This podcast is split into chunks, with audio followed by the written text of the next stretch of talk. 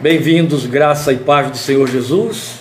Nosso tema hoje, como os irmãos estão vendo aí na nossa página, é esse: a carne que o Verbo encarnou. E é evidente que todo mundo já se deu conta do que vamos falar, qual é o nosso assunto, já que todo mundo ouviu o cântico que está baseado em João 1,14. O Verbo se fez entre nós. Mas para falar da da encarnação do Verbo, que é Jesus, o Logos divino, o Verbo de Deus, a palavra viva, que tomou forma humana, que encarnou, nós temos que ver a história dessa encarnação. E para vermos a história dessa encarnação, estou com ele livre aqui, faz favor para mim na aparelhinho instalado. Desculpa, irmãos, eu sei que sumiu, já voltou, Fátima, mas nós vamos fazer ele subir de novo mais um pouquinho para poder melhorar a sinalização, mudando nossos aparelhos aqui do lugar. São uns pequenos inconvenientes. Obrigado. É que a porta fechada cria alguns inconvenientes. Pronto. Tudo em ordem. Estamos a postos de novo. Voltaram aí, estão me vendo. Vou aguardar o retorno para poder dar sequência. Enquanto eles não retornarem, a gente aguarda. Eu acho que foi boicote para fazer das 5h30 como é o horário dele direitinho. Voltou, obrigado, Fátima. Muito bem. então, nós vamos dando sequência. O que estamos dizendo é que o próprio Paulo, o apóstolo Paulo, recomendou a Timóteo que nos encontros dos cristãos evitassem as enfadonhas genealogias dos judeus. Os judeus eram fanáticos por ficar citando genealogias para poder dizer a procedência deles. Tinham o fanismo disso e orgulho, mas um orgulho carnal, do tipo, tá vendo? Eu sou descendente de Davi, eu sou descendente do rei fulano, eu sou descendente do grande nome Beltrano de tal. Era assim mesmo. Então, Paulo corta isso, dizendo: vamos parar com esse negócio, porque em Cristo não há nem judeus, nem gentios, nem servo, nem livre, não é verdade? Hoje nós vamos contrariar Paulo um pouquinho, porque vamos ler genealogia. Ele manda evitar genealogia, o que vamos fazer justamente hoje é ler genealogia, mas pago para ver quem vai achar enfadonho ler essa genealogia no dia de hoje. então nós vamos abrir nossas Bíblias em Lucas capítulo 3. Obrigado, Novaes. Lucas capítulo 3 leremos os versículos 23 a 38. Começa no versículo 23, a genealogia, na verdade, está começando na última palavrinha do versículo 23 e vai até o 38. Eu vou ler lá toda. A única coisa enfadonha aqui é a leitura, e de resto tudo muda. Mas eu preciso ler e aí eu vou fazer algo que é importante para quem lê genealogia. Preste atenção nos nomes que estarão sendo citados. A única importância que existe numa referência genealógica é você ler os nomes, saber quem são os nomes. Então vamos à leitura de Lucas 3, 23 a 38. Jesus tinha cerca de 30 anos de idade quando começou o seu ministério ele era considerado filho de José, lembrem, o texto diz considerado, porque José não era o pai carnal de Jesus, lembram disso? Só Maria era a mãe carnal de Jesus, ele encarnou em Maria, através de Maria, mas na verdade José era o pai adotivo, José o recebeu já no ventre de Maria, porque ele foi gerado pelo Espírito Santo, conforme Gabriel anunciou a ela. Ele era considerado filho de José, filho de Eli, filho de Matate, filho de Levi, filho de Melqui, filho de Janai, filho de José, filho de Matatias, filho de Amós, de Naum, de Esli, de Nagai, de Mate, de Matatias, Semei, Joseque, Jodá, Joanã, Ressa, Zorobabel, Salatiel, estou dando ênfase porque já são os nomes importantes que começam a se destacar.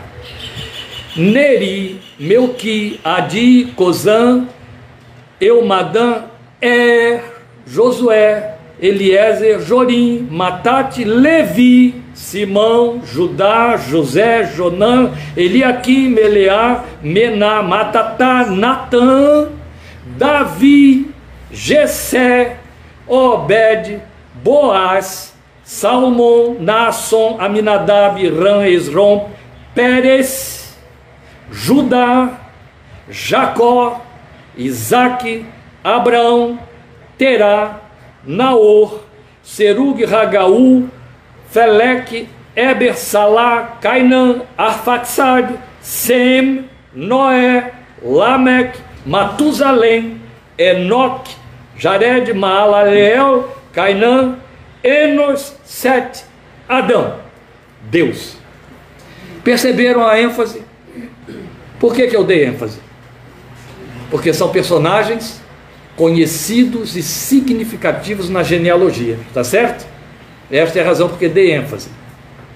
Eu espero que o travamento tenha sido só para Lucimeira em Rio Claro, gente, senão eu tenho que parar tudo de novo e não vou poder estar tá parando, porque eu tenho aqui um auditório na minha frente.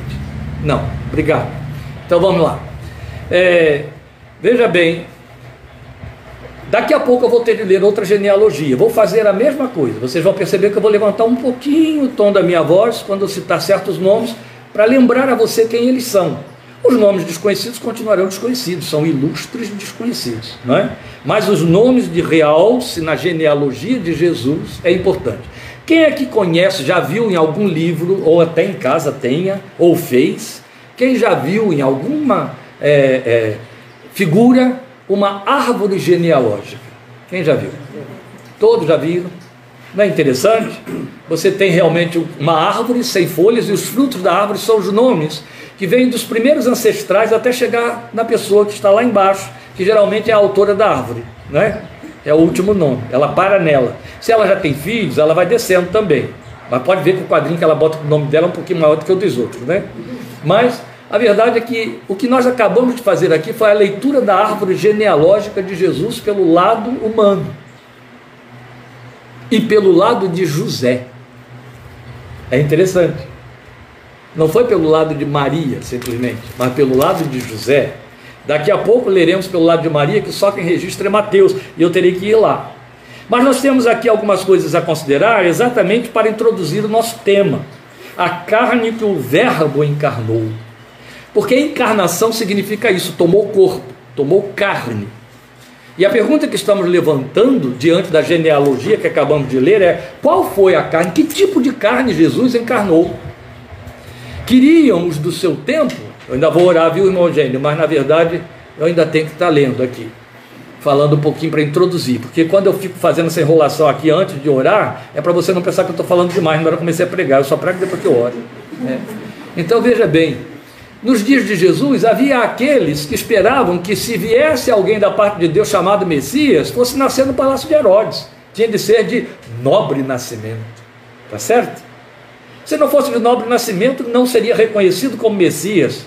Jamais seria seguido como Messias. O que, que acontece com os judeus há 12 mil anos? Estão sem Messias. Porque o Cristo de Deus não encarnou da casa ou na casa de Herodes. Ele não teve nobre nascimento. Qual carne Jesus encarnou?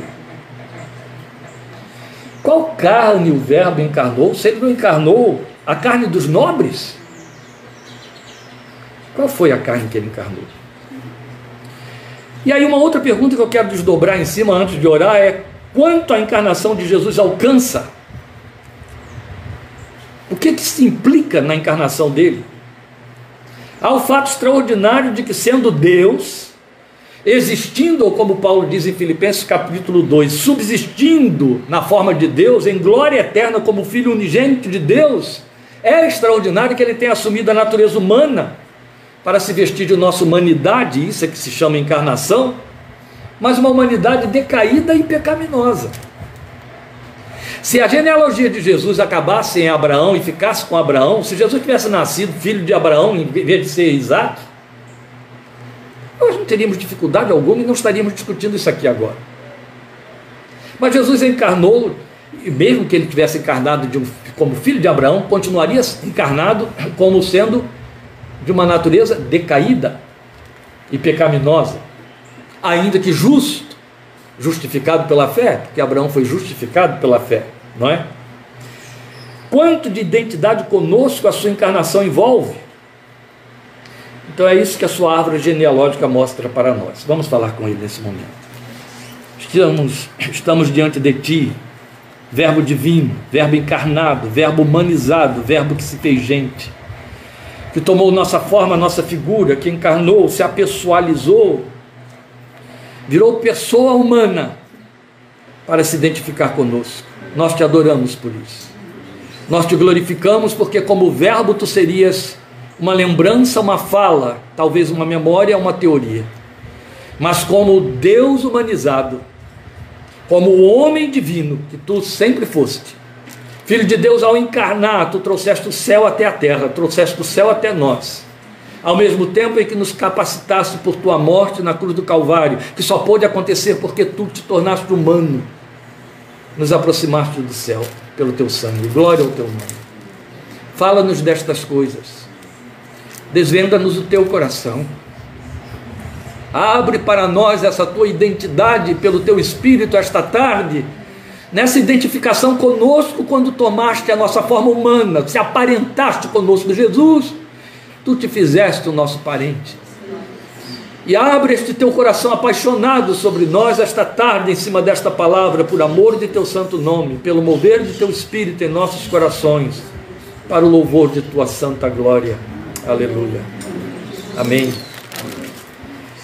A última colocação que eu fiz, a última pergunta foi: quanto de identidade conosco a encarnação do Filho de Deus envolve ou envolveu?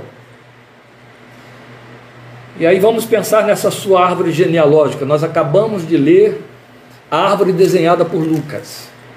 Daqui a pouco teremos de ler e leremos a árvore desenhada por Mateus. Veja, nesta árvore desenhada por Lucas, nós poderíamos dizer que ele fez, ele procurou nos mostrar a legitimidade messiânica da encarnação. Olha, acabei de falar que os judeus estão sem Messias até hoje, porque não reconheceram Jesus como Messias, porque ele não teve a origem que eles esperavam. Esperavam que Jesus nascesse poderoso como homem, poderoso em termos de palácios reais, e poderoso militarmente, poderoso politicamente, poderoso para enfrentar o exército romano. E aí o fato dele ter nascido não só na mais, na mais extrema miséria e extrema pobreza, mas ter nascido nos baixios da Palestina, ele nasceu no que hoje chamaríamos de favela da Palestina, era a realidade de Nazaré, onde ele foi morar. Belém era um pouco mais elevada, mas ele foi morar na favela da Palestina, Nazaré. Lembram que quando foi dito que ele era nazareno, um dos líderes levantou-se para perguntar: pode vir alguma coisa boa de Nazaré? É. Imagine se os judeus iam aceitar que um nazareno seria o seu rei. Nunca, nunca. Tem dois mil anos que não aceitam. Então Lucas procura nos mostrar a legitimidade messiânica dessa encarnação. Porque Jesus nasceu em Belém, foi viver em Nazaré, de onde vieram lá os seus pais, onde moravam, vieram para Belém para se alistar, para cumprir o censo do imperador romano, mas voltaram para a sua terra onde Jesus foi criado, levando ele o quê? Bebezinho ainda. Tá certo? Pois bem, vamos lembrar o fato de que Lucas então vai mostrar para nós que a despeito de tudo isso, a sua genealogia mostrava que ele estava dentro da profecia que prometia o Messias vindo do trono de Davi. Foi esta preocupação que Lucas teve ao fazer esta genealogia para nós. Então nós temos nomes ilustres aqui, por isso que eu dei ênfase na leitura. Então esta lista genealógica de Lucas, ou árvore genealógica, ela começa por José, não é? Marido de Maria, como nós vimos, e vai até Adão. Lucas precisa mostrar, e só Lucas, gravem isso, meus queridos, é muito importante vocês gravem isso. Só Lucas se preocupa em mostrar que Jesus era humano. Entende? Ou seja, exclusivamente humano. Lucas, Mateus, vocês vão ver, para em Abraão, para mostrar que Jesus era filho da, de Israel. Entende? Jesus era judeu. Lucas vai além de Abraão e chega até Adão. Para encerrar dizendo Adão de Deus. Com isso, para mostrar que Jesus veio dentro de uma ascendência humana que teve origem divina. A sabedoria de Lucas ao descrever, sabedoria porque era um homem da ciência, né? E um homem da ciência minimamente tem de ser um homem sábio. E aí Deus usa um homem da ciência, como usa todos os homens da ciência, e usou o homem da ciência para poder registrar em cima de um trabalho de pesquisa científica, que foi isso que Lucas fez. Nós temos a tese de Lucas aqui. Lucas era doutor e aqui temos a tese de um doutor, o seu doutorado. E o que ele mostra para nós é com essa delicadeza, essa sutileza própria dos cientistas, ele tem o cuidado de descrever a árvore genealógica de Jesus, levando até o primeiro homem, e do primeiro homem até Adão. Mateus não teve essa preocupação. Então, com isso, nós temos essa legitimidade messiânica da encarnação do Filho de Deus. Serve para ratificar a linhagem dele como Messias desde de Davi, como descendente de Davi, que foi o nome mais ilustre da sua genealogia e o primeiro rei de Israel, o segundo, mas o primeiro segundo coração de Deus, né? E ao mesmo tempo mostrar a procedência humana do Cristo de Deus. Ele quer mostrar isso como verdadeiro homem ou filho do homem, que foi o título que Jesus assumiu, o título messiânico, que saiu da pena de Daniel, profeta, de Ezequiel, profeta, e Jesus assumiu. Ele se auto-anunciava o filho do homem para dizer: Eu sou aquele Messias de que Daniel fala, especialmente no capítulo 7. Então, os nomes ilustres são, eu vou recapitular aqui, eu os, eu os pontuei, tal como enfatizei antes: Davi, Boaz, Judá, Jacó, Isaac, Abraão, Sem, Noé, Matusalém. Quem não conhece a história de Matusalém? Porque, né? Não há um ser humano dos que tem medo da morte que não inveja o Matusalém. Por quê? porque foi o homem que mais viveu sobre a face da terra. Alguém lembra quantos anos Matusalém viveu? 967. 965, quase que os dois acertaram. Numa loteria teriam faturado aí os 190 milhões. É. Então veja. E aí depois de Matusalém, Enoque, Sete e Adão. É claro que houve outros aqui pelo meio do caminho, eu não os citei porque ninguém vai ter a importância de Adão, ninguém vai ter a importância de Sete, de Enoque, e andou Enoque com Deus e já não era mais, porque Deus para si o tomou. Ou a ascendência humana de Jesus era invejável, não é? Era invejável. Porque tinha gente muito nobre, só gente muito nobre. Nem os judeus reconheceram isso, não, tinha muita gente podre, gente. E a nossa mensagem de hoje só vai tratar de exaltar os podres da genealogia de Jesus. Só os que não prestavam, só os párias. Eu não quero saber de Enoque, de Sete, de Adão, de Davi. Eu quero saber dos que não prestavam, do que os judeus reputavam por cães, porque eram gentios, não valiam nada. Era resta, o pária da sociedade, aqueles que hoje, hoje, nós, hoje, tão civilizados, tão instruídos, tão inclusivos, rejeitamos, desdenhamos, falamos mal deles, os reputamos por cães e lixo. Eles compuseram a parte mais importante da genealogia de Jesus e só Mateus mostra para nós. Chegaremos lá, exatamente agora. A universalidade da encarnação do Filho de porque se tivéssemos ficado só com esses nomes nobres que eu citei apontados por Lucas, não haveria universalidade nessa encarnação. Entende? Jesus nunca seria a palavra da verdade quando ele disse: Não vim chamar os justos, mas sim pecadores ao arrependimento. Porque, segundo a palavra de Deus, segundo a lei de Moisés, todos estes homens que eu citei aqui eram considerados justos, porque estavam do lado de Deus, eram judeus. Entende? E Jesus deixou claro para eles quando veio: Eu não vim chamar vocês, eu vim chamar os pecadores. Por quê? E ele explicou: Os sãos não necessitam de médicos, e os pecadores necessitam de perdão, de arrependimento. Por isso que há universalidade na sua encarnação. Por isso que ele não ficou com Enoque, Sete, Adão, Jacó, Isaac, Abraão, Sem, Noé. Noé compõe a galeria que Tiago aponta para nós dos ilustres justos da terra. Sabiam disso? Tiago aponta três ilustres justos: Jó, Noé e Ló. Jesus não está fazendo caso desses nomes na sua genealogia, porque ele não veio buscar os justos, ele veio buscar pecadores. Ah, então isso tem a ver comigo. Pode ter certeza. Eu, irmão Donizete, eu de justo não tenho nada. Eu estou justificado pelo sangue do Cordeiro de Deus. Mas sou pecador. Por isso Jesus morreu por mim. Por isso que Jesus veio a este mundo. Porque ele disse que uma alma, ele não disse nessas palavras, mas é o que se entende de forma imediata no significado, uma alma vale mais que o mundo inteiro. Se ficasse restando eu para ser salvo, ele viria de novo. Porque ele não ia deixar um escapar da sua morte, do seu sangue. Ele encarnou para isso. Do contrário, ele continuaria no céu, entre os anjos, para sempre, não precisaria vir até nós. mas há uma legitimidade universal da encarnação do Filho de Deus.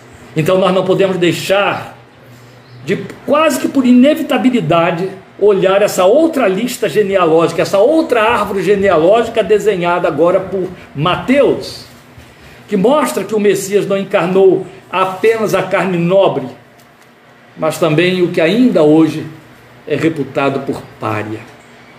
E é significativo que Mateus tenha tido um olhar todo exclusivo para os párias, porque ele também era um pária. Entende? E foi um dos primeiros escolhidos para ser apóstolo. aí ele teve que olhar na árvore de Jesus: onde é que eu entro aí? Estou sozinho nisso? Ah, não, ele sabia que antes dele muita gente suja tinha entrado. Só não ficou suja quando entrou. Porque a partir do momento que entrou, deixou de ser suja, mas antes de entrar, bota sujo nisso, nós veremos agora. Viu? É o que temos de ver.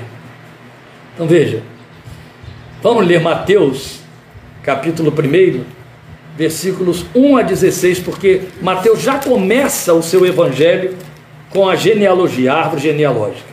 Logo no primeiro versículo, registro da genealogia de Jesus Cristo, filho de Davi e filho de Abraão. Começa com Davi mas vai, pula para Abraão imediatamente. Abraão gerou Isaac, Isaac gerou Jacó, Jacó gerou Judá, Judá gerou Pérez e Zerá, cuja mãe foi Tamar. De Pérez, Esrom, Esrom, Arão, Arão, Aminadab, Aminadab, Naasson, Naasson, Salmão, Salmão, Boaz, cuja mãe foi Raabe. Já estão entendendo? Claro que estão. Boaz gerou Obed, cuja mãe foi Ruth. Obed gerou Jessé, e Jessé gerou o rei Davi. Davi, Salomão, cuja mãe tinha sido mulher de Urias. Salomão, Roboão. Roboão, Abias, Abias, Asa, Asa, Josafá. Jorão, Josafá Jorão, Jorão Uzias, Uzias Jotão, Jotão Acás, Acás Ezequias, Ezequias Manassés, Manassés Amon, Amon Josias, Josias Jeconias e seus irmãos no tempo do exílio na Babilônia. Depois do exílio na Babilônia, Jeconias a Salatiel, Salatiel Zorobabel, Zorobabel, Abiúde, Abiúde, Eliakim, Eliakim, Azor, Azor, Sadoc, Sadoc, Akim, Akim, Eliúde, Eliúde, Eleazar, Eleazar, Matã, Matã, Jacó, Jacó, José, marido de Maria, do qual nasceu Jesus, que é chamado Cristo. O que temos aqui? Diferentemente de Lucas, Mateus começa a relação da ascendência humana do Filho de Deus logo no segundo verso do seu evangelho, e também no iníciozinho, a árvore genealógica começa em Abraão. Eu já disse para vocês, adiantei no prólogo da nossa meditação. Então, outros nomes ilustres a partir de Abraão vão aparecer ali também, claro que sim. Então, aí está aí o Messias. E ainda surgem novos nomes, como Salatiel ou Saltiel, como Salatiel ou Saltiel, que está na minha versão e Zorobabel. Zorobabel era filho de Salatiel. Zorobabel foi governador de Jerusalém depois do exílio. Eu falarei nele daqui a pouquinho. E lá pelo ano 506 a.C., logo depois da invasão de Jerusalém, tomado de Jerusalém pelos assírios. Mas veja, esta lista, ela nos revela também aqueles nomes cuja biografia não tem glória. Por isso que eu exaltei um pouquinho o nome deles para vocês perceberem. Por exemplo, como Roboão, neto de Davi, rei imprudente, rei inconsequente, em cuja inconsequência e imprudência Israel sofreu a sua primeira divisão e o reino foi dividido em sul e norte, dez tribos para o norte, dez tribos para o sul, que foi o reino de Judá, de onde veio Jesus. E depois, bem mais lá na frente, Manassés, o rei feiticeiro, o rei bruxo, que nasceu única e exclusivamente porque Ezequias pediu um prazo a mais de vida a Deus. Aí Deus deu, e daí veio Amon de Amon Manassés. Israel foi levado a abandonar o seu Deus e a se tornar um povo de feitiçaria. Um povo feiticeiro por causa do rei Manassés. Mas Manassés faz parte da árvore genealógica de Jesus, o rei feiticeiro. Roboão, o rei inconsequente e imprudente, faz parte da árvore genealógica de Jesus. Só que, como eu disse, são nomes ilustres, mas só que sem glória, mas são ilustres. No entanto, o ponto em realce é justamente que, contrariando por completo o costume dos judeus que só apontavam os homens como cabeça de genealogia, naquela lista genealógica, árvore genealógica feita pelos judeus, que eles fazem até os dias de hoje. Eu não sei se vocês sabem, o judeu tem verdadeira obsessão por genealogia até o dia de hoje. Se você for visitar Israel, se você chegar em qualquer cidade próspera de Israel, Tel Aviv, Hebron, e você procurar uma agência qualquer, um tipo, estou pondo entre aspas aqui, de cartório, e disser, eu gostaria de saber se eu pertenço ao povo judeu, e dá o seu sobrenome, eles vão para o computador, que lá já tem uma lista toda pronta, e vão achar a ascendência do seu nome para dizer se você foi cristão novo, se você pertenceu na sua origem a Israel ou não, tem o nome de todo mundo lá. E não falta quem vai para lá com essa curiosidade não sei a troco de quê, mas não falta quem faça. Acha que vai ganhar algum degrauzinho para entrar no céu porque pertenceu à ascendência de Abraão lá por causa do nome, não tem nada a ver. Mas eles fazem isso, até hoje. Só quando eles montam a sua árvore genealógica, montam as suas listas, só consta o nome dos homens. Mateus faz algo aqui totalmente impróprio e incomum. Ele aponta mulheres como cabeças na árvore genealógica de Jesus. Ele aponta quatro. Vou usar uma palavra muito pesada para falar, mas bem dentro da, do preconceito dos judeus daqueles dias é que eu vou usar essa palavra. Nenhuma das quatro prestava. Segundo, os conceitos sociais da época, mesmo em nossos dias, continuam sendo párias nos dias de hoje. Veja, ele nos aponta então o nome de quatro mulheres que ele faz questão de destacar nesta lista. Eu tive que ler a genealogia apontada por Mateus com mais detalhes do que a de Lucas, porque ele conta uma historieta de duas linhas quando ele cita alguns nomes. Aí eu tive que ler, não teve jeito. Ele está grifando para nós de que tipo de carne o Verbo encarnou. Entende? Ou que tipo de carne o Verbo encarnou. Foi isso que ele quis fazer. Então eu começo pelo verso 6 aí de Mateus, capítulo 1, você pode verificar onde ele aponta a mãe de Salomão, filho de Davi, que não era outra, mais nem menos do que Batseba, até representada da forma mais sensual possível nos filmes de Hollywood, quando eles querem historiciar aí alguma coisa a respeito da história do Israel antigo, né? O nome dela não aparece aqui, mas a lei diz claramente. Ele, ele faz questão de dizer isso, que tinha sido mulher de Urias. Percebe como ele faz questão de contar o podre que está por detrás escondido? Que se ele apenas dissesse é, Salomão, não, ele fez questão de dizer Salomão, que tinha sido, é, é, que, que, nasceu da mulher que tinha sido mulher de Urias. Não botou o nome dela, mas os livros históricos contam para nós que ela se chamava Batseba, que foi seduzida por Davi, rei, foi levada por ele a trair o seu marido Urias, a quem Davi mandou assassinar para poder ficar com ela a história era um pouquinho fedida. As pessoas tentam arranjar, proteger, né, especialmente os feministas, tentam proteger a moral de Batseba, dizendo: a coitada, ela não tinha opção, o rei impôs que ela ficasse com ele, o rei impôs que ela viesse. Como foi que o rei descobriu Batseba? Vocês conseguem lembrar? É melhor não entrar em detalhes, né? melhor não entrar em detalhes.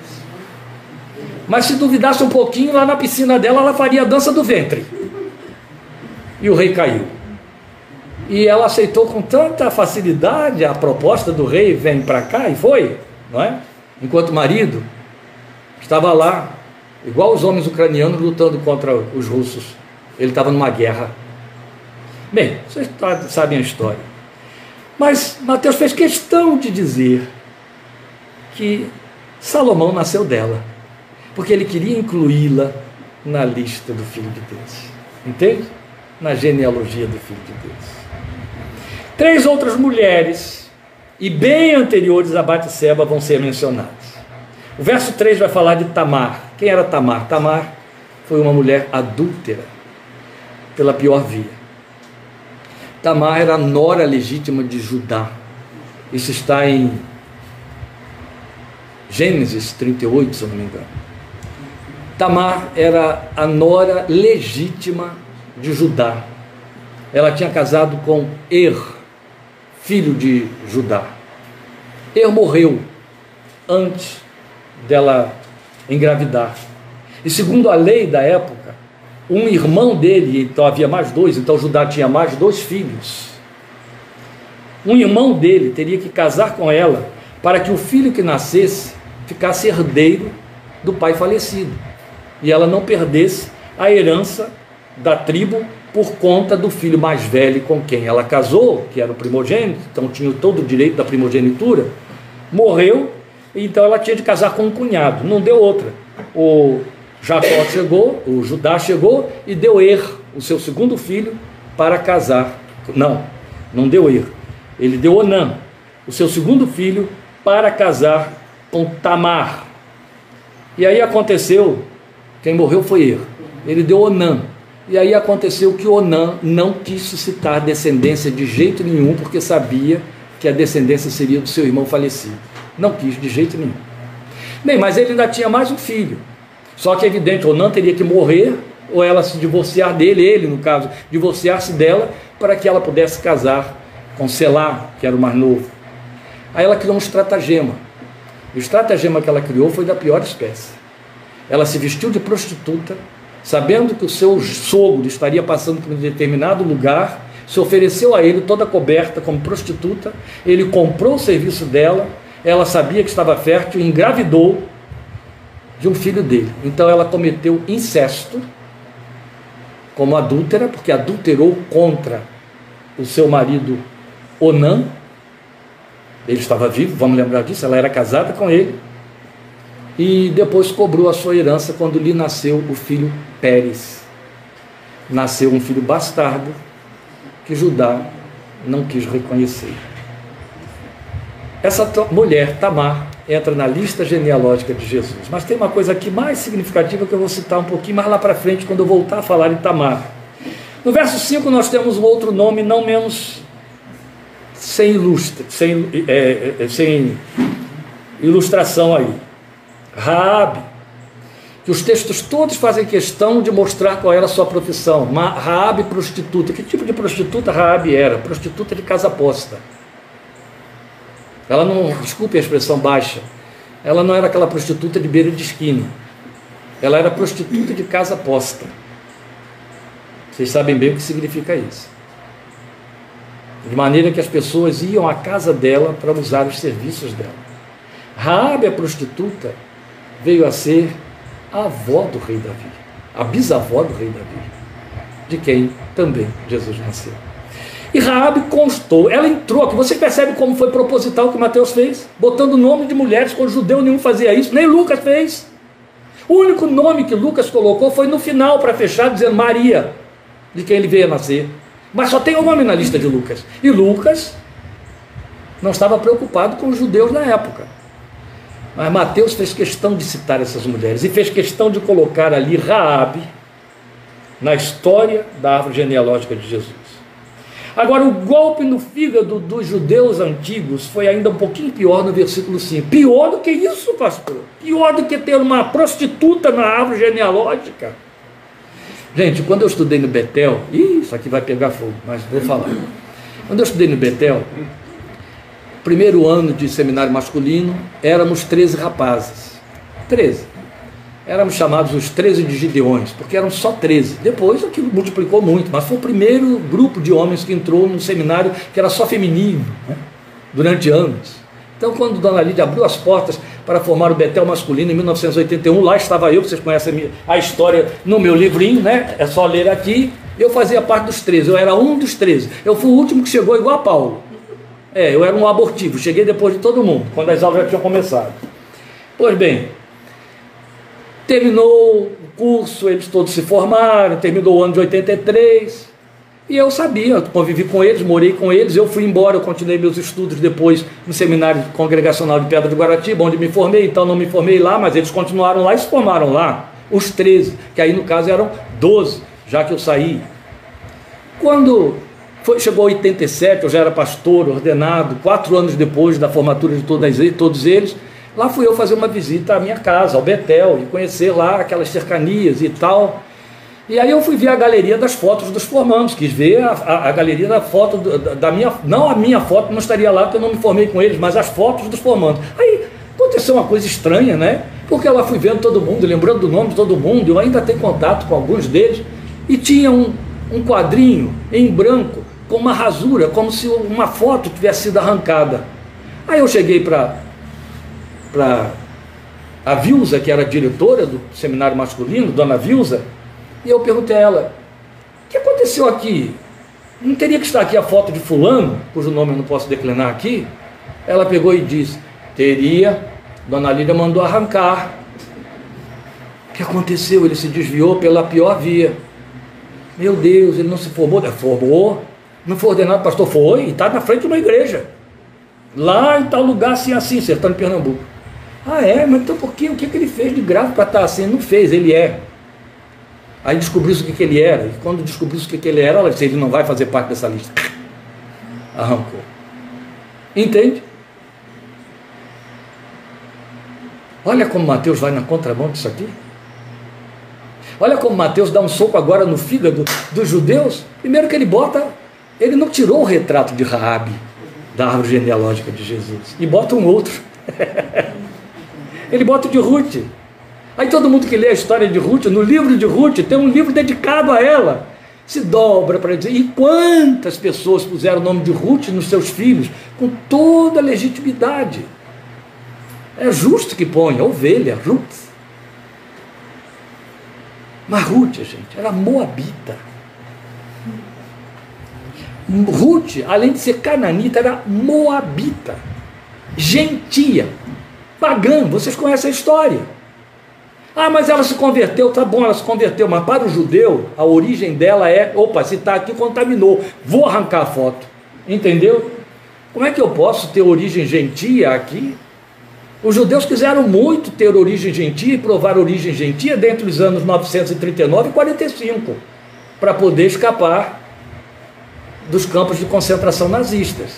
Como eles gostariam de ser filhos de gentios nesse período, não é verdade? Legitimamente. Mas ali está uma época em que, ah, não, não bota aí que o nome que Ruth, a Moabita, Cananita, faz parte da genealogia, ela é gentia.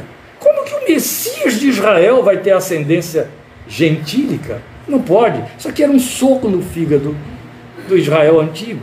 Moabita, de ascendência cananita. E mais, que elegeu Raabe como sua sogra.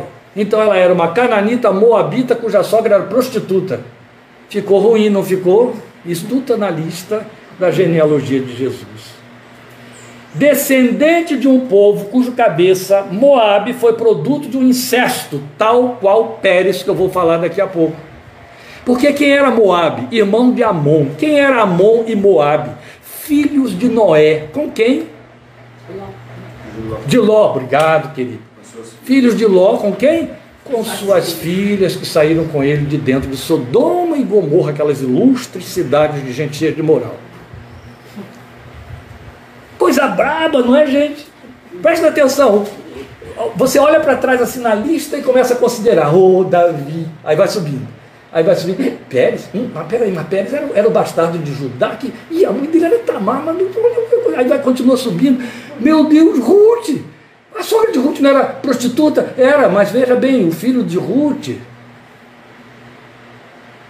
era neto dela. Ainda era para completar Ruth. Então Moab era o cabeça da raça de Ruth, produto de um incesto. Então não me parece uma linhagem muito honrosa no seu todo. Eu acho que vocês vão concordar comigo. Se vocês não concordarem, todos os judeus vão concordar com toda certeza. Então, mesmo personagens nobres, como Davi, que lhe dá o marco de realeza, e o de Judá, outro tanto. Lembre da profecia de Jacó a respeito de Judá, profecia messiânica: Judá é leãozinho, da presa subiste, filho meu, o cetro não se arredará da mão de Judá, para falar que dele viria o Messias. Nós temos aqui dois personagens marcados por uma história glamourosa de adultério: Davi e Judá. Judá, adultério associado a incesto. Então eu chamo a sua atenção para isso aí, porque temos um outro ponto. Eu disse que ia voltar à questão aí de Tamar, essa nora de Judá, que o seduziu daquele jeito lá, é o fato de que ele tinha aqueles dois filhos vivos ainda, Onã e Selá, e então o adultério dela se configura mesmo de fato por conta disso. Mas mesmo o filho que morreu de Judá, Er, ele poderia ter sido contado na ascendência de Jesus, não foi. Quem foi que Mateus citou nessa ascendência? Pérez, o filho bastardo de Judá. Está entendendo? Percebe como que Mateus foi levado pelo Espírito de Deus a fazer esse registro com intensidade, cores fortes. Eu acho que ele não teve opção. Como um judeu, porque Mateus era judeu, ele deve ter se sentido muito desconfortável.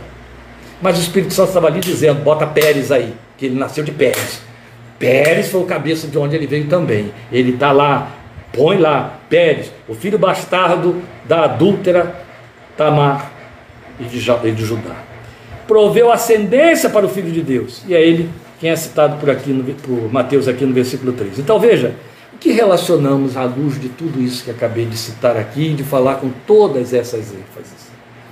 O fato de que Jesus encarnou a humanidade minha e sua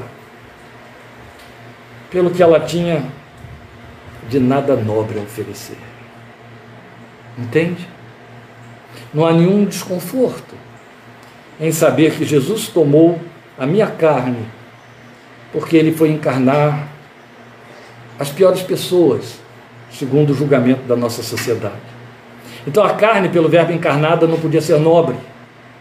Não podiam ficar de fora os párias, os vis, os reprovados pelos homens os infratores de leis humanas, de nossas leis.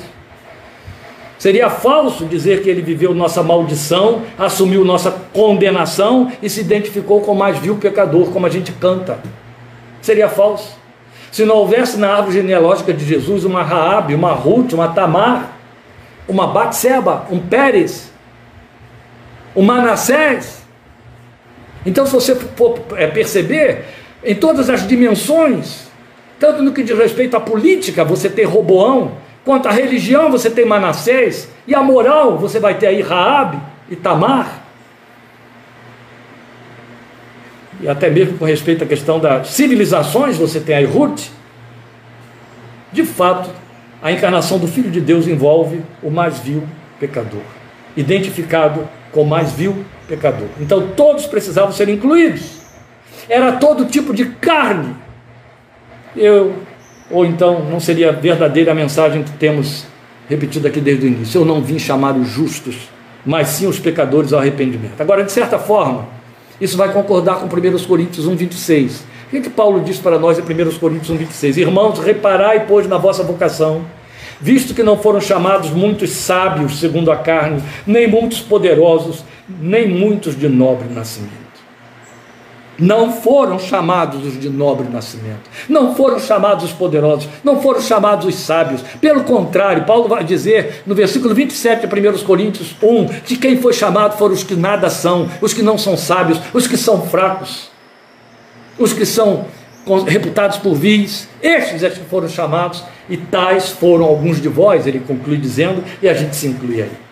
Então, nesta condição de pecadores perdoados e incluídos na sua morte, na morte do Filho de Deus, se destaca a prostituta Raabe porque de fato ela é a mais significativa referência tipológica ao sangue resgatador de Cristo, porque todos nós conhecemos a história de Raabe em Jericó, quando Israel ia invadir Jericó, a primeira casa onde os espias entram é a casa da prostituta Raabe. E o que é que eles dizem a ela quando ela faz aquele tremendo apelo? Ela começa com uma confissão, e na confissão ela começa a dizer: O temor de Israel, o temor do Deus de vocês caiu sobre nós, estamos apavorados, porque todos nós sabemos o que vocês fizeram, aqueles reis que ficaram além do Jordão, todos nós sabemos como Deus separou as águas do Mar Vermelho para que vocês passassem a pé enxuto, como Deus destruiu os povos que se opuseram a vocês, e agora nós sabemos que vocês estão chegando aqui e Deus vai nos destruir. Por favor, salvem a mim a minha casa, meus pais e meus irmãos. E aí os espias disseram: se você tem todo esse temor e for obediente ao que nós lhe dissermos, nenhum mal acontecerá a você e a sua casa. Pendure, depois que nós sairmos, um cordão escarlate na sua janela, para sinalizar a aliança da sua casa conosco. O cordão escarlate será o símbolo da aliança. Aleluia. É por isso que se diz que há um fio de sangue que corre na Bíblia de Gênesis até Apocalipse. Vamos lembrar que o fio escarlate da janela de Raabe, que quando os espias chegaram, quando o povo, o exército chegou depois dos espias, sabia que aquela casa que tinha aquele cordão estava em aliança com o Deus de Israel e não podiam então matar, reproduzir o que já havia acontecido alguns anos antes na saída do Egito, lembram? Eu quero que vocês passem o sangue de cordeiro sobre os umbrais de suas portas. À meia-noite, o anjo da morte, o anjo da destruição, vai visitar cada casa que há no Egito. Onde houver um primogênito, ele vai matar. Mas a casa que tiver o sangue colocado sobre os umbrais, nesta casa ele não vai entrar e não vai matar. Aí você diria assim: ah, então ele poupou a casa com sangue ou sem sangue, porque era a casa dos filhos de Israel, ele só ia matar os egípcios, engano alto, grave, sério. Não esqueça que na caminhada dos 1 milhão e 600 mil homens que saíram com Moisés de dentro do Egito, havia o que foi chamado de o vulgo do Egito, o vulgo no meio de Israel. Quem era o vulgo? Eram os egípcios, que entraram em aliança com os, os israelitas, e as mulheres israelitas, os homens israelitas, que eram amigos, de certa forma, chegados a eles, contaram o que Deus falou, eles creram e eles foram lá e puseram sangue nos umbrais de suas portas.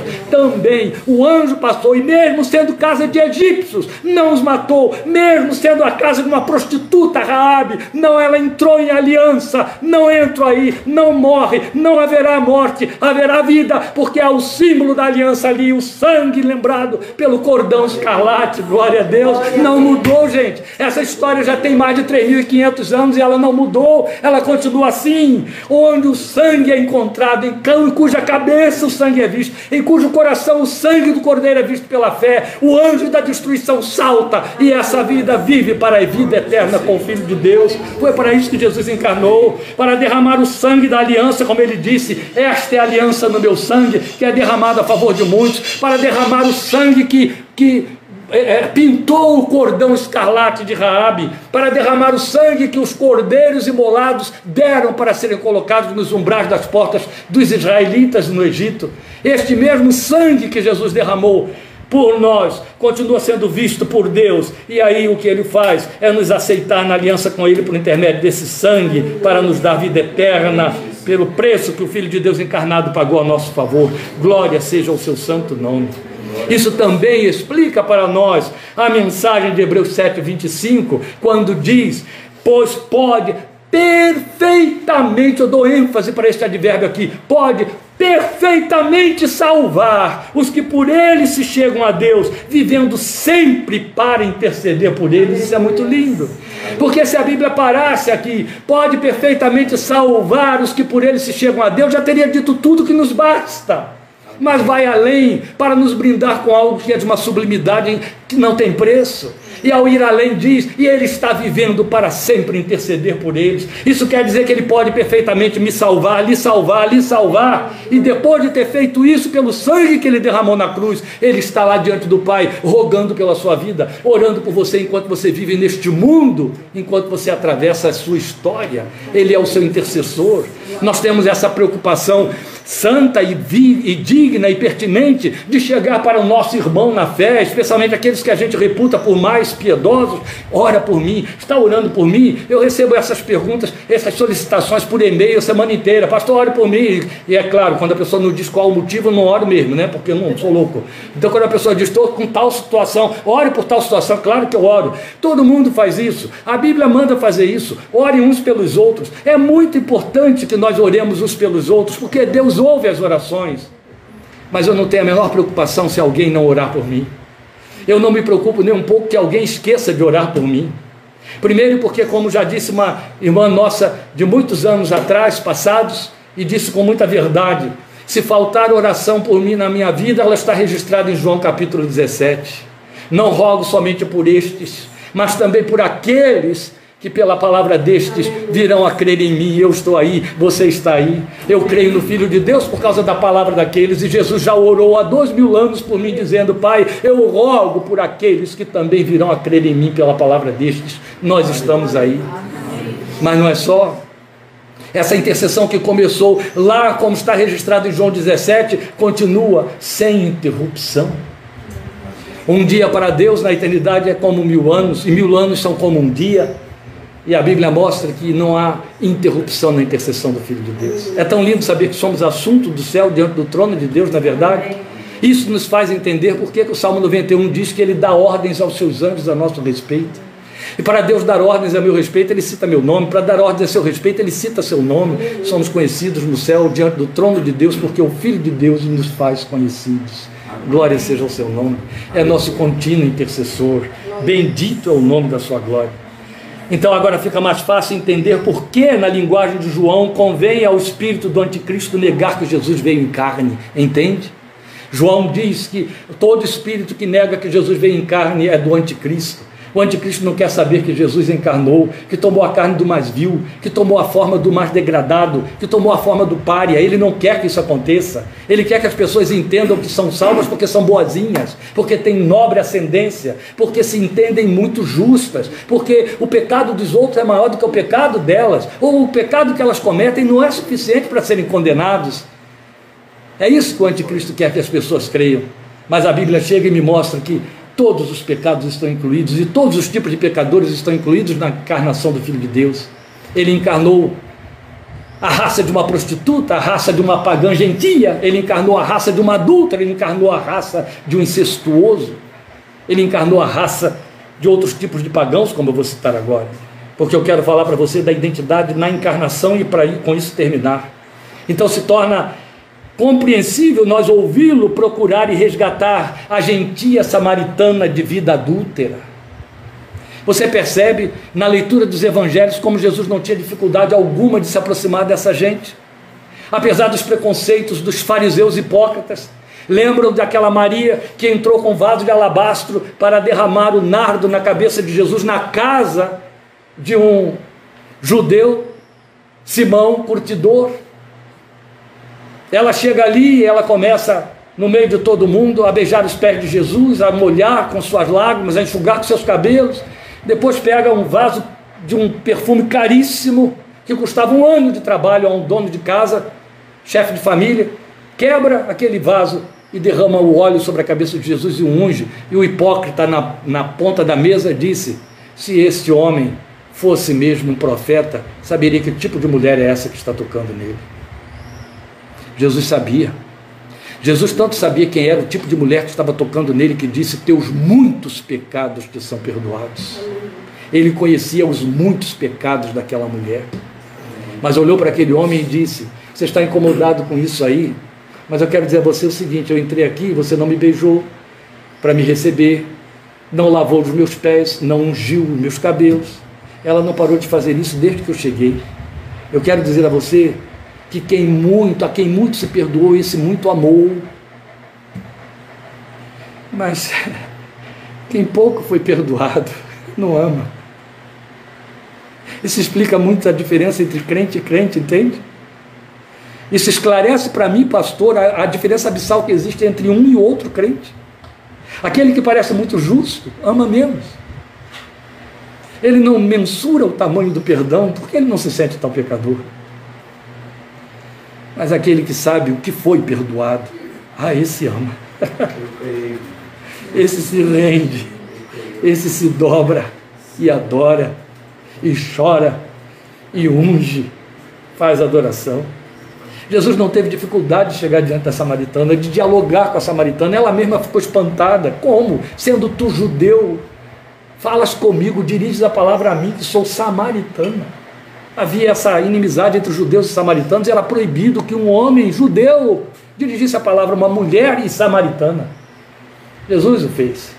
O rabi não poderia ser tocado por uma pagã, muito menos por uma prostituta. E Jesus se deixou tocar. Então você consegue entender, por conta disso, por que, que ele perdoa essa mulher adúltera descrita em João capítulo 8? Entende? Ela fazia parte da lista da encarnação. Ninguém te condenou, mulher? Não, nem eu também te condeno. Vai não peques mais. Aí você consegue entender por que, ele aceitou o desprezível Zaqueu, o lixo para a civilidade dos judeus da época.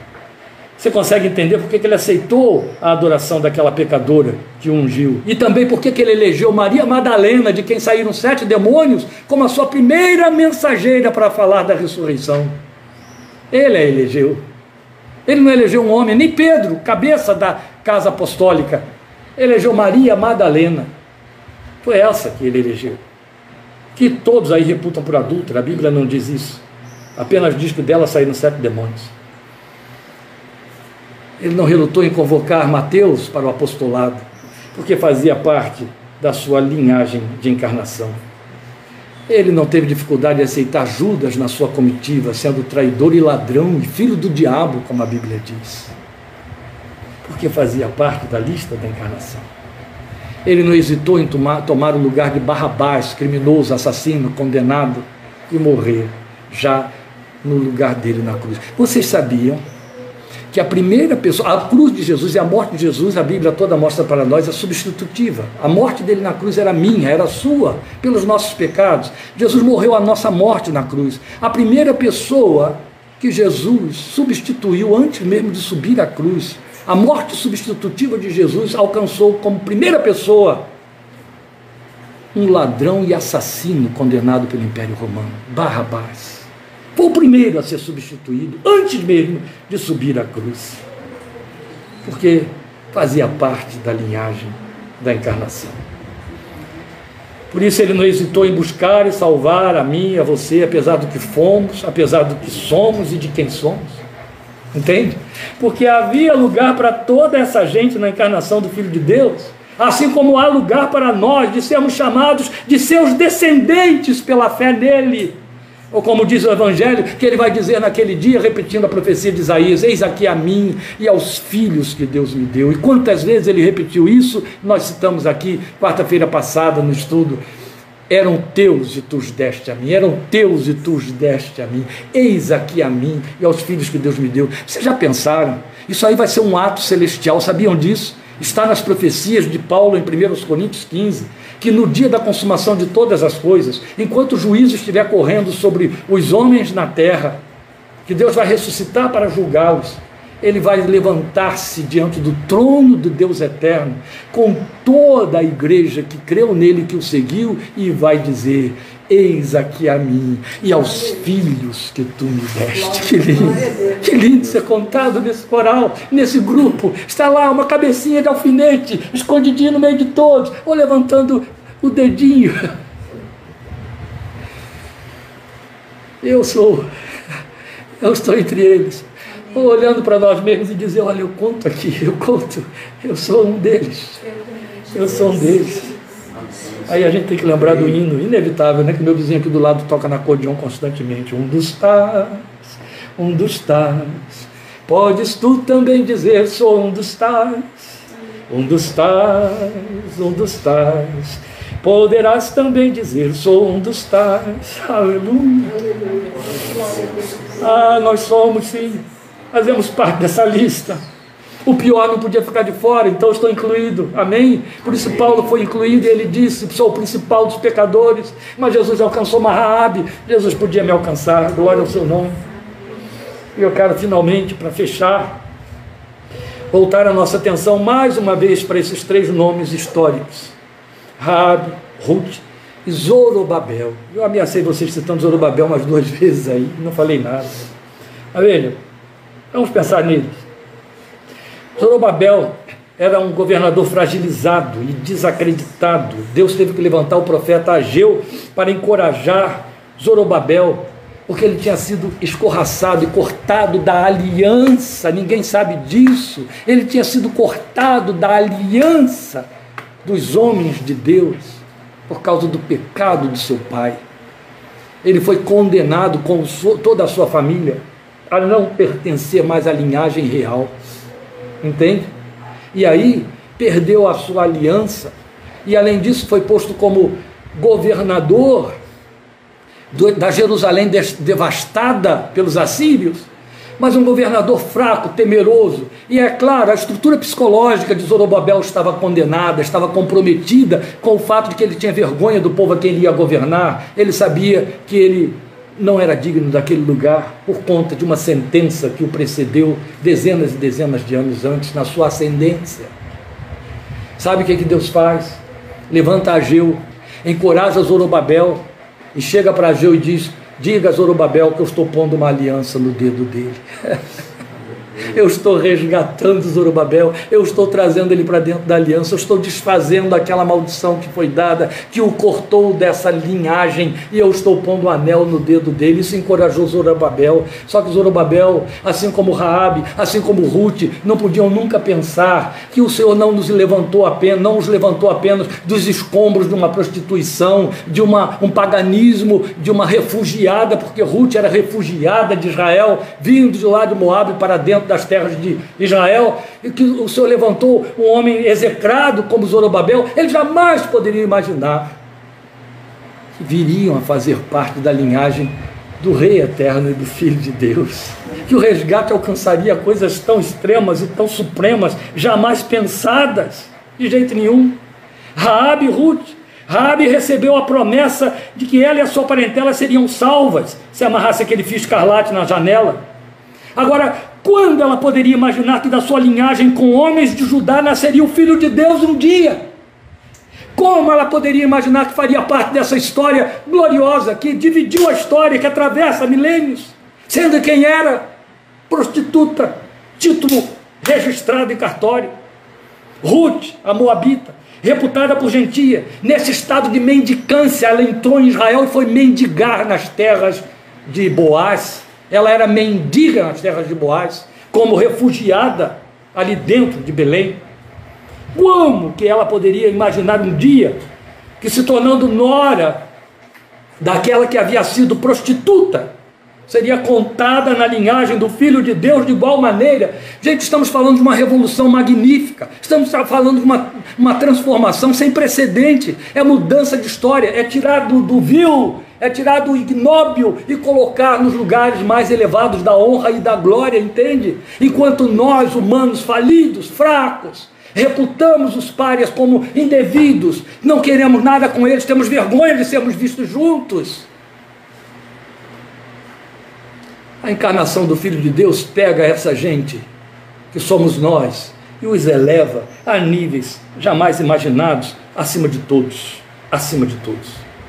Na verdade, Ruth sequer poderia imaginar que de mendiga estrangeira viria a ser bisavó do mais honrado e glorioso rei do país, Davi. Quanto menos parente do Messias, seu redentor mais chegado, conforme Boaz falou para ela. Mas há um redentor mais chegado do que eu. Acho que Boaz não tinha ideia do que, que ele estava profetizando. Boaz não sabia que ao casar com Ruth geraria o pai do rei mais nobre de Israel, e que da descendência desse rei mais nobre viria o resgatador de toda a humanidade, para cumprir a profecia dele para a sua noiva. Há um redentor mais chegado do que eu. Aleluia. Glória a Deus. Mas eu e você, meus queridos, eu e vocês, de igual maneira, quando nós entramos pela fé na história do Filho de Deus, eu fiz isso já há 50 anos. O Verbo que encarnou a nossa carne, a nossa história. Como nós podemos prever o que Ele poderá fazer de nossa história pessoal dentro da sua história divina? Haja visto o que Ele fez com essa gente que eu citei aqui. É verdade.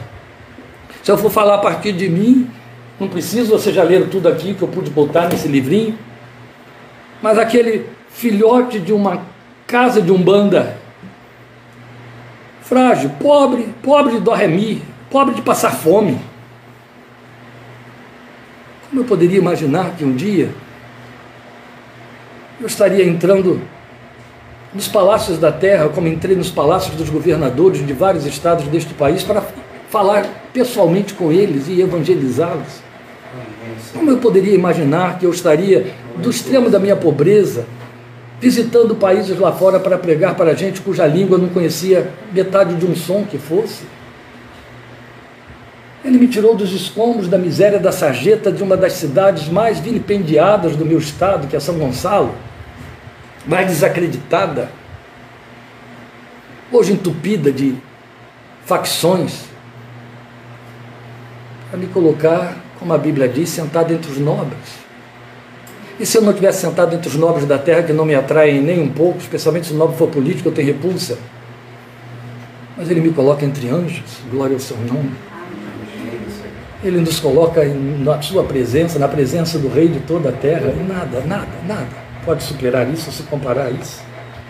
Quem de nós pode prever o que ele vai poder fazer com essa nossa história pessoal? Eu terminei bem dentro do nosso tempo, mas eu quero convidar você a orar agora.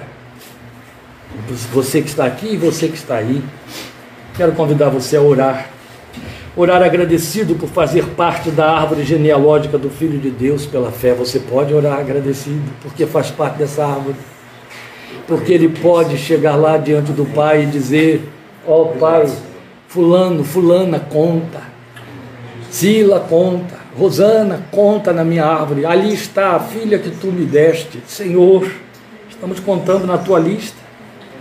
E se você não consta na lista geológica, genealógica do Filho de Deus, porque ainda não colocou o cordão escarlate na janela do seu coração, você pode, gostaria de ser incluído nela pela fé nele. Você pode. Basta crer que tudo isso não foi em vão, mas que ele fez por você. Porque amou a mim. Há um cântico lindo e é com esse cântico, a lembrança desse cântico que eu quero te adorar, Filho de Deus. Porque morreu o meu Jesus por mim. Porque amou a mim. Glória ao teu nome. Obrigado porque estamos incluídos no teu exército. Obrigado porque estamos incluídos na tua descendência. Obrigado porque somos agora reputados por teus filhos, porque trazemos no nosso coração o cordão escarlate pintado pelo sangue do Filho de Deus vertido na cruz. Porque diante do teu trono podemos levantar nossas mãos cobertas pelo sangue do Cordeiro, nosso coração coberto pelo sangue do Cordeiro. Podemos chegar e dizer: Ah, já me lavou, já me lavou com seu precioso sangue, Jesus, Salvador, me libertou. Glória seja o seu nome. Obrigado, Verbo que encarnou por mim, que se aparentou comigo, que veio fazer parte da minha parentela, da minha família e me alcançar para ti. Obrigado, porque consto entre os filhos que o Pai te deu porque estas vidas que aqui estão constam entre os filhos que o Pai te deu. Oh Deus, inclui os que estão fora desta lista, porque por eles também teu filho morreu, por amor de Cristo Jesus, Senhor, com gratidão profunda em nossos corações. Bendito é o teu nome, Verbo encarnado de Deus, Verbo que encarnou a minha carne decaída para me tornar Filho de Deus, remido e erguido em justiça diante dos homens e dos anjos, hoje para sempre, aleluia, amém. Glória seja o teu santo nome, amém, amém, aleluia. Deus abençoe, Senhor te abençoe. Estejamos juntos quarta-feira, estamos encerrando agora a ministração desta tarde, também para liberar os irmãos aqui para uma gostosa comunhão que vamos ter todos juntos de confraternização. Só pães recheados eu fiz quatro, que eles vão participar, vocês não vão tomar conhecimento. Primeiro, que alguns faltaram. E segundo, porque eu faço questão de dizer: quatro pães assados, deliciosos, macios, maravilhosos, recheados. Eles vão saborear agora, quentinhos ainda. Então eu não posso atrasar a comunhão que esses irmãos vão ter agora, né, nessa comunhão gostosa. Olha a cara de tristeza deles por causa disso. Pia.